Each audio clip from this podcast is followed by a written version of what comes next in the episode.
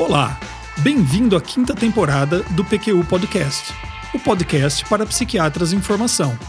Aqui é evidência com opinião. Eu sou Vinícius Guapo e é uma satisfação tê-lo como ouvinte. A pandemia pelo Covid-19 está deixando marcas indeléveis em todos nós. Só até aqui, infelizmente, já foram centenas de milhares de mortes. O ano de 2020 será para sempre lembrado por essa doença e suas repercussões. Não poderia ser diferente para o PQ Podcast. Já faz quase 90 dias que gravamos remotamente, sem nenhum cafezinho com o Breno no estúdio da Vira Disco. Nossa, Vinícius, como faz falta aquele cafezinho entre as gravações, hein? É, pois é. Vocês já notaram que o Luiz Alberto está aqui comigo. Não exatamente aqui, mas comigo, nesse espaço virtual, por assim dizer. É, e você tem razão, Vinícius. A pandemia deixou sua marca no PQ Podcast. A qualidade menor dos áudios gravados remotamente, a falta dos encontros com a nossa equipe de produção e divulgação, e também pelos temas de alguns episódios. Nós temos o cuidado de buscar temas atemporais que sejam úteis ao psiquiatra em formação sempre que ele resolver escutar um episódio, hoje ou daqui a alguns anos abrimos exceções nessa quinta temporada. No episódio 106, falamos das repercussões emocionais decorrentes da pandemia e do isolamento social. No 108, entrevistamos o professor José Tufik Tomé, membro da seção de crises e desastres da Associação Mundial de Psiquiatria. No 109, discutimos o uso da teleconsulta psiquiátrica como recurso válido e necessário para atender os pacientes que já estavam em segmento e mesmo alguns casos novos. É, mas você sabe que eu não me arrependo de ter aberto essas exceções, viu, Vinícius? Ah, eu, eu também não. E é por isso que temos aqui mais um desses episódios. A pandemia ainda não acabou. Não sabemos quando isso vai acontecer, mas já é hora de fazer um balanço, de contabilizar as perdas, cuidar dos feridos, enterrar os mortos ainda não sepultados e iniciar a reconstrução das bases da sociedade, mais ou menos abaladas, dependendo do setor. Não é só em meio a dores e sofrimentos que se dá esse processo. Espera-se termos desenvolvido novos hábitos, mais saudáveis, e que velhos valores que estavam atrofiados, como altruísmo, solidariedade, humildade e gratidão, ganhem fôlego durante o enfrentamento e a superação dessa catástrofe. Tá inspirado, hein, Vinícius? Mas olha, antes de continuarmos, deixe-me lembrar que o PQU Podcast é uma iniciativa independente, por isso livre de conflitos de interesse, com o intuito de divulgar informações que julgamos é, importantes para o psiquiatra em formação. Aliás, fica aqui um, um lembrete. Na próxima semana, entrevistaremos um dos grandes pesquisadores em neurociências brasileiros na atualidade, o psiquiatra Flávio Kapczynski. Avise seus amigos. Muito bem lembrado, Luiz Alberto. Mas retomando, o Covid-19 chegou e fomos pegos de surpresa.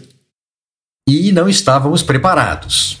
Apesar da Organização Mundial de Saúde, a OMS, já trabalhar há algum tempo com o conceito de doença X, mais especificamente desde o surto do vírus Ebola em Serra Leoa e na Libéria, em 2013 e 2014, com quase 30 mil casos e mais de 11 mil mortes. Doença X? É, doença X.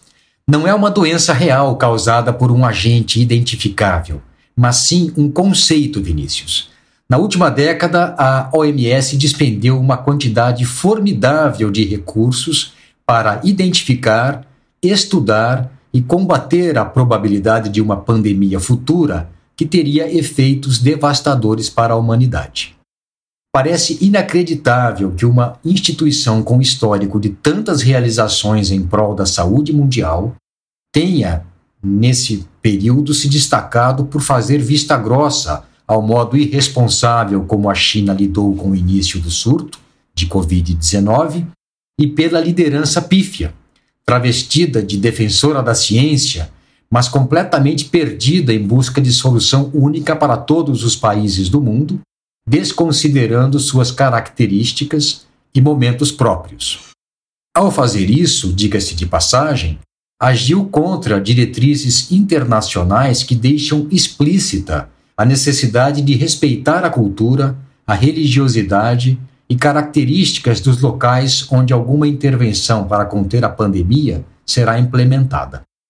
E que fique claro, Vinícius, isso não tira de cada um dos governantes locais as suas próprias responsabilidades, mas é da OMS que esperávamos uma liderança mais firme, técnica e eficiente. E não dá para dizer que não houve avisos de que um plano de contingência deveria estar preparado. Surtos de síndrome respiratória aguda grave, a SARS, iniciais do nome em inglês Severe Acute Respiratory Syndrome, também causada por um coronavírus e também originada na China, de H1N1, que se originou no México e se espalhou pelo mundo afora, de síndrome respiratória do Oriente Médio, a MERS, iniciais do nome em inglês Middle East Respiratory Syndrome, na Arábia Saudita, de ebola na África de dengue zika no Brasil. Até o Bill Gates, em TED Talk de abril de 2015, alertou para o risco de uma pandemia com características assombrosamente semelhantes à do Covid-19. Não sabia, caro ouvinte? Pois é, nem eu. E olha que eu sou fã do TED Talks e de seus filhotes, o TEDx, o TED-Ed. Mesmo assim, esse em particular, que hoje parece imperdível dadas as circunstâncias, me passou despercebido. Para quem ainda não viu, fica a dica. Voltando para a nossa pandemia, quando tudo começou, imaginamos que o período de isolamento social seria muito mais curto do que o que se mostrou necessário. Nesse contexto, Luiz Alberto e eu, assim como muitos psiquiatras, nos vimos diante da decisão de manter ou não o consultório aberto. A nossa decisão foi de interromper os atendimentos presenciais. E como contamos no episódio 106, mantivemos atendimentos por teleconsulta e os pacientes iam a um consultório apenas para pegar receitas com a secretária de plantão. Alguns colegas optaram por manter os atendimentos normalmente, implementando medidas de segurança, uso de máscaras, medição de temperatura, distanciamento. Um colega me contou que comprou até um grande escudo de acrílico que posicionou em cima de sua mesa para diminuir o risco de contaminação. Não nos consideramos em condições de julgar qual a melhor forma de lidar com esse problema. Podemos apenas, apenas contar como que foi a nossa experiência. É, há algumas semanas resolvemos retomar parcialmente os atendimentos presenciais. Reabrimos o consultório, a princípio para atender pacientes que já estavam em acompanhamento por nós e que não foram capazes de realizar atendimentos por teleconsulta. Temos notícias, né, Vinícius, de vários colegas que fizeram assim também. Mas, como você acabou de dizer, outros preferiram manter a suspensão dos atendimentos presenciais em prol do isolamento social. Eu repito, não cabe a nós julgar. E temos muitos poucos dados, evidências que nos ajudem nessa decisão. Mas algumas coisas nos guiaram. A primeira é a observação do aumento da demanda por atendimentos psiquiátricos durante a pandemia. É isso mesmo, Vinícius. Eu tenho notícias de levantamentos que ainda vão nos dar respostas mais precisas sobre o que ocorreu durante esta, esta pandemia e na sua esteira, na sua sequência, mas a nossa observação sugere sim um aumento de demanda por atendimentos psiquiátricos mas não necessariamente de pessoas com transtornos psiquiátricos, ou pelo menos não em função do tsunami que tem sido noticiado. Até consideramos a possibilidade de que haja, de que aconteça um tsunami de transtornos psiquiátricos a médio prazo. Conhecendo a relação entre estresse e desenvolvimento de transtorno mental, é até provável que isso venha a acontecer, mas na nossa experiência, essa não é ainda uma realidade. Por outro lado, dada essa probabilidade, achamos por bem nos prepararmos para isso. Foi também por essa razão que o Vinícius fez uma revisão sobre transtornos de ajustamento no episódio 111 do PQ Podcast. Muito bom. Além desse aumento na demanda, cuja dimensão ainda não conseguimos quantificar, persiste a necessidade por atendimento psiquiátrico de pacientes já em segmento e de casos novos, que estão procurando ajuda especializada pela primeira vez. Na prática, nós temos assistido casos de reação de ajustamento que evoluíram para depressão ou para transtornos de ansiedade, tipo pânico e ansiedade generalizada. Também alguns pacientes que desenvolveram preocupações obsessivas com limpeza e contaminação, até lembrando o toque, mas que não deveriam ser diagnosticados como tal precipitadamente, pois isso implicaria em tratamento medicamentoso prolongado e talvez desnecessário. Ah, sim. Temos também observado com preocupação o aumento do consumo de álcool, e é na população como um todo que isso acontece. Problema que aparece mais rapidamente nos pacientes já em tratamento psiquiátrico. Qualquer que seja o diagnóstico, pela maior vulnerabilidade que tem aos efeitos da substância. Outro cuidado é avaliar o risco suicida com mais afinco. Afinal, o que já estava difícil ficou ainda mais, para todo mundo. Por isso, atenção redobrada aos pacientes com risco aumentado e não deixe de explorar o tema sempre que puder e julgar oportuno. De maneira mais objetiva, profissionais de saúde mental nos seus diversos locais de atuação devem antecipar algumas providências necessárias neste momento de retomada. Prepararem-se para o rápido restabelecimento do atendimento de pacientes já em segmento, identificar as potenciais complicações neuropsiquiátricas imediatas e tardias em sobreviventes da infecção e prepararem-se para abordá-los terapeuticamente para minimizar sequelas e neutralizar o estigma, identificar e se preparar para encarar as necessidades psicossociais dos familiares dos sobreviventes que sofrerão com o estresse pronunciado, a perda e, infelizmente, com o estigma, identificar e se preparar para encarar as necessidades dos familiares das vítimas da pandemia, que terão que lidar com luto, crises existenciais, estresse pós-traumático e também com o estigma, identificar o impacto do estresse psicossocial em indivíduos previamente sãos e preparar-se para lhes dar suporte, e realizar segmento e cuidar dos profissionais de saúde que inicialmente não apresentaram sintomas relacionados ao estresse durante a pandemia e que depois desenvolveram quadros psiquiátricos relacionados aos eventos traumatogênicos que ela provocou. Muito bem, Luiz Alberto. Mas essas são recomendações gerais, importantes, mas quase que institucionais, na verdade. Tem razão, Vinícius. Você poderia falar sobre as providências e sugestões que temos para os colegas na retomada do atendimento em consultório?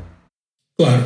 Eu vou apresentar os itens do protocolo que idealizamos para a reabertura do nosso consultório, já avisando que, a nosso ver, não se trata ainda do retorno à normalidade, como ela era antes da pandemia.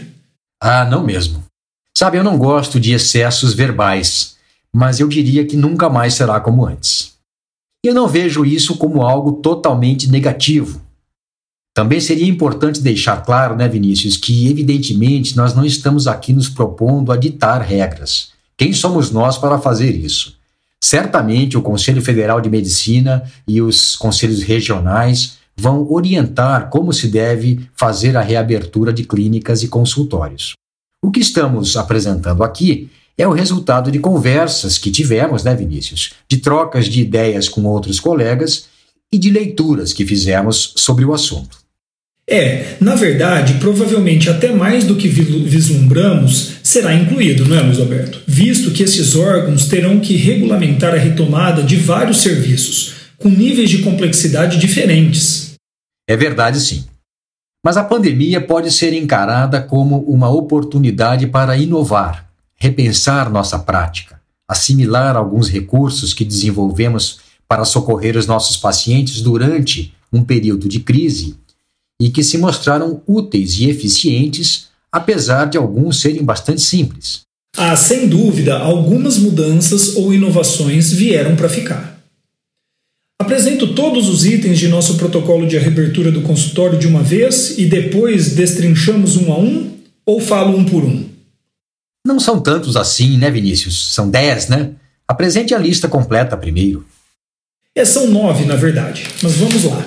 É. Número 1. Um, programar a abertura com antecedência e implementá-la gradualmente, limitando o número de consultas, até para checar se as medidas planejadas funcionam satisfatoriamente. Marcar consultas a intervalos maiores do que de costume, para evitar que pacientes se cruzem e fiquem juntos na sala de espera. Medir a temperatura logo na recepção, antes da pessoa entrar. Em caso de febre, recomendar que ela volte para sua casa e fique em observação. Número 2. Continuar fazendo teleconsultas, mesmo com o consultório já funcionando normalmente, desde que devidamente autorizadas pelo CFM. 3. Agendar pacientes de maior risco em horários especiais, e somente se o contato remoto não tiver satisfatório. Especificamente, estamos falando de idosos, obesos, pessoas com cardiopatia, diabetes, imunossuprimidas ou que tiveram contato próximo com pessoa contaminada por coronavírus, dentre outros. 4. Otimizar o fluxo de pessoas na clínica. Pacientes que vêm buscar receitas, consultar-se e entregar exames, acompanhantes, etc. De modo que o movimento seja menor e com menor possibilidade de aglomeração na recepção ou na sala de espera. Acompanhantes devem esperar fora da clínica. Se for necessária alguma manutenção na clínica, o prestador de serviço deve vir fora do horário de funcionamento. Número 5. Retirar revistas, jornais ou livros que ficavam expostos nos espaços comuns para uso compartilhado dos pacientes e acompanhantes. Disponibilizar lenços de papel e álcool em gel na recepção e na sala de espera. O uso de máscara deve ser obrigatório. Número 6 as secretárias entrarão em contato com todos os pacientes agendados para consulta presencial, para se assegurar que eles não estão com sintomas respiratórios, coriza, falta de ar e tosse, febre ou dores musculares. Em caso positivo, o horário será remarcado. 7. Supondo que o número de pacientes à espera de consulta presencial seja alto, será feita uma triagem de casos mais graves, necessitando de atendimento prioritário e os demais entrarão em fila de espera. Pacientes que concordarem e, se sua condição clínica permitir, serão atendidos por teleconsulta. 8. Dentro da sala de atendimento, reorganizar a disposição de móveis para manter uma distância de no mínimo 2 metros entre médico e paciente. Higienizar adequadamente o ambiente todo a cada atendimento. Evitar, quando possível, receber mais que uma pessoa por vez na sala manter janelas abertas e o ambiente arejado, usar equipamentos adequados quando for necessário contato físico com o paciente, no caso de realização de um exame físico. E 9. Representantes de laboratório não serão recebidos nos próximos dois meses ou até que esta atividade seja considerada segura. É isso. Nem sei se precisamos desenvolver cada um deles. Eles, esses itens são autoexplicativos. Sim, Dentro desses mesmos preceitos, temos notícias de colegas de outras especialidades que estão adotando medidas até mais cuidadosas do que as nossas, como colocação de propés e testagem sistemática de profissionais de saúde e funcionários da clínica. É, a verdade é que fica difícil saber onde exatamente se encontra o limite do razoável para esses cuidados. Podemos dizer que o nosso retorno ao consultório tem sido tranquilo os pacientes entendem e aderem à necessidade de cuidados e estão satisfeitos por receberem assistência. As reais consequências dessa conduta, sejam positivas ou negativas, só poderemos avaliar depois de mais algum tempo. Eu queria relatar, sabe, Vinícius, uma percepção que eu tive durante um atendimento por teleconsulta que me fez ter certeza de que as coisas não voltariam a ser como eram. Como é que foi isso? Eu estava seguindo uma paciente, uma adulta jovem, que mora com a mãe a 350 quilômetros de Ribeirão Preto, com um quadro misto de ansiedade e depressão, e que sempre, invariavelmente, vinha às consultas mal-humorada. Até em alguns momentos, ela vinha uma vez por mês, tá? Até em algumas vezes, assim, um pouco hostil. E durante a teleconsulta, eu comentei que nunca havia visto tão bem ao que ela respondeu que o tratamento estava surtindo efeito. Mas depois, cá entre nós, eu fiquei pensando: provavelmente, muito do mau humor dela se devia à viagem, ao cansaço provocado pelas mais de quatro horas de estrada para ir e para voltar, quatro horas para vir, quatro horas para voltar. E sem dúvida, essa é uma daquelas em que eu vou propor teleconsulta enquanto o CFM autorizar. Legal. Por outro lado, eu acompanho uma senhora, já há muitos anos, matriarca de uma família que sempre lhe causa preocupações e problemas. Parte do seu tratamento é ajudá-la a lidar com essas dificuldades. Ela teria condições de utilizar uma ferramenta de teleconsulta, mas simplesmente não tem familiaridade alguma com essas tecnologias. Pouco usa o WhatsApp, não tem redes sociais, é o jeito dela. Durante o período em que eu estava atendendo apenas remotamente, eu oferecia teleconsulta. Chegamos a tentar uma consulta por telefone mesmo, mas nada funcionou satisfatoriamente. Ela foi uma das primeiras pacientes que atendi quando voltei ao consultório e ficou satisfeita ao voltar a receber essa ajuda. Muito bom, Vinícius. Dois exemplos antagônicos que mostram que nós teremos que lidar com flexibilidade para atender às demandas específicas de nossos pacientes. Pois é. E terminamos assim esse episódio em que discutimos os motivos que nos levaram a retomar, ao menos parcialmente, os atendimentos presenciais, que ficaram suspensos nos primeiros dois meses da pandemia pelo Covid-19 no Brasil. E também as estratégias que utilizamos para implementar essa retomada da maneira mais segura possível. Espero que tenham gostado.